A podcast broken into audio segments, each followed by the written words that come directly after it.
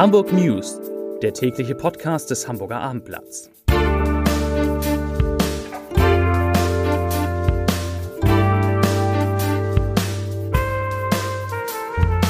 Hallo, moin, moin und herzlich willkommen. Mein Name ist Matthias Iken und ich verrate Ihnen, wieso die Kliniken vor Böllern waren, weshalb Peter Tschentscher Christian Lindner unterstützt und warum 2023 ein großes Popjahr wird.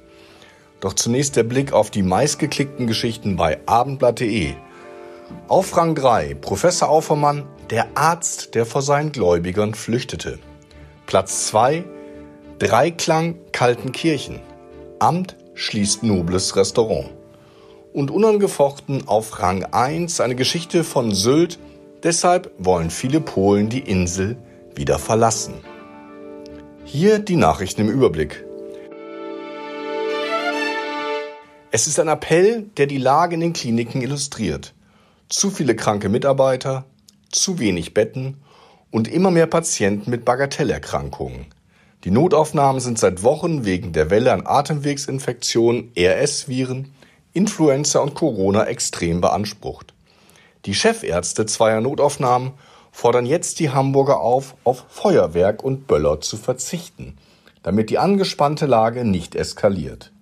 Michael Wünning, der am Marienkrankenhaus das Zentrum für Notfall- und Akutmedizin leitet, sagte, dass ausgerechnet in dieser Überlastungssituation an Silvester Feuerwerk und Böller wieder erlaubt werden, ist mir unverständlich. Auch die Polizei appelliert, beim Abbrennen von Feuerwerk soll nun niemand versuchen, in den vergangenen zwei Jahren vermeintlich Versäumtes in einer Nacht nachzuholen. Bürgermeister Peter Tschentscher unterstützt Bundesfinanzminister Christian Lindner bei der Verteidigung der Schuldenbremse. Die Verschuldung über ein Sondervermögen sei hingegen sinnvoll und erforderlich, sagte der SPD-Politiker der dpa. In der Energiepreiskrise müssen wir besondere Härten abfedern und strukturelle Schäden vermeiden. Und das macht die Bundesregierung, indem sie zwar nicht die Schuldenbremse generell aufhebt, aber Sonderkredite aufnimmt, die ganz gezielt dazu dienen, die Folgen der Energiepreiskrise abzumildern. Dies helfe, so Tschentscher, auch den Ländern, die bei Bedarf eigene Hilfsprogramme umsetzten. Die SPD bleibt in Hamburg mit mehr als 10.300 Mitgliedern die stärkste Partei. Während die Mitgliederzahlen bei Grün und FDP in Hamburg im zu Ende gehenden Jahr gestiegen sind, verzeichneten CDU, Link und AfD ein Minus. Bei der SPD gebe es seit Jahren ein deutliches Auf und Ab, sagte die Landesgeschäftsführerin Kerstin Barke-Völsch. Zweitgrößte Partei bleibt in Hamburg die CDU. Laut Landesgeschäftsführer Florian Weigel haben die Christdemokraten aktuell rund 5800 Mitglieder.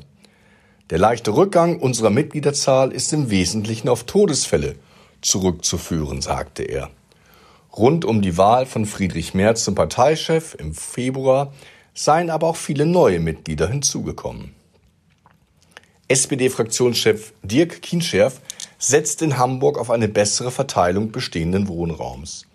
Wir müssen sehr effizient und ein Stück bewusster mit unseren Wohnflächen umgehen, sagt er dem Abendblatt. Das bedeutet nicht, dass auf einmal alle beengt wie in Tokio leben müssten. Es gäbe ja Modelle, bei denen Menschen freiwillig mit weniger Privatfläche auskommen, wo es aber viele größere Gemeinschaftsräume gäbe. Das steigere die Effizienz. Auch solche Modelle müssen wir viel stärker fördern, sagte Kienscherf. Generell verbrauchten Single-Haushalte relativ viel Fläche, während auf der anderen Seite viele Familien in sehr beengten Verhältnissen lebten. Mit wohlklingenden Worten wirbt das Kaltenkirchenhotel Dreiklang für gutes Essen aus eigener Produktion. Doch damit war es im Advent und damit zur Hochsaison vorbei. Das Ordnungsamt der Stadt hat die Küche und das Restaurant geschlossen, wegen lebensmittelrechtlicher und arbeitsrechtlicher Gefahren. Auch die Gaststättenerlaubnis hat das Hotel, das in der Region als eines der besten gilt, verloren. Von großen Mengen verdorbener Lebensmittel und Schimmel ist nach Abendblattinformationen in der vertraulichen Begründung der Behörden die Rede. Außerdem entdeckten die Kontrolleure Geflügel, das bereits teilweise verwest war. In Sachen Rock und Pop wird 2023 eines mit enormer Superstardichte. Bei den Albumveröffentlichen wie auf den prallen Hamburger Veranstaltungskalenderdaten. Da sind etwa die großen Stadionkonzerte von Bruce Springsteen im Juli, Metallica im Mai und The Weeknd Anfang Juli. Helene Fischer dürfte 2023 zur unangefochtenen Spitzenreiterin werden mit ihrer Rauschtour.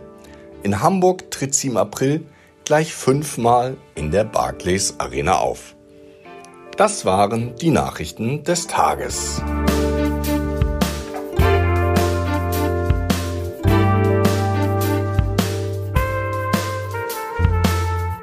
Weitere Podcasts vom Hamburger Abendblatt finden Sie auf abendblatt.de slash podcast.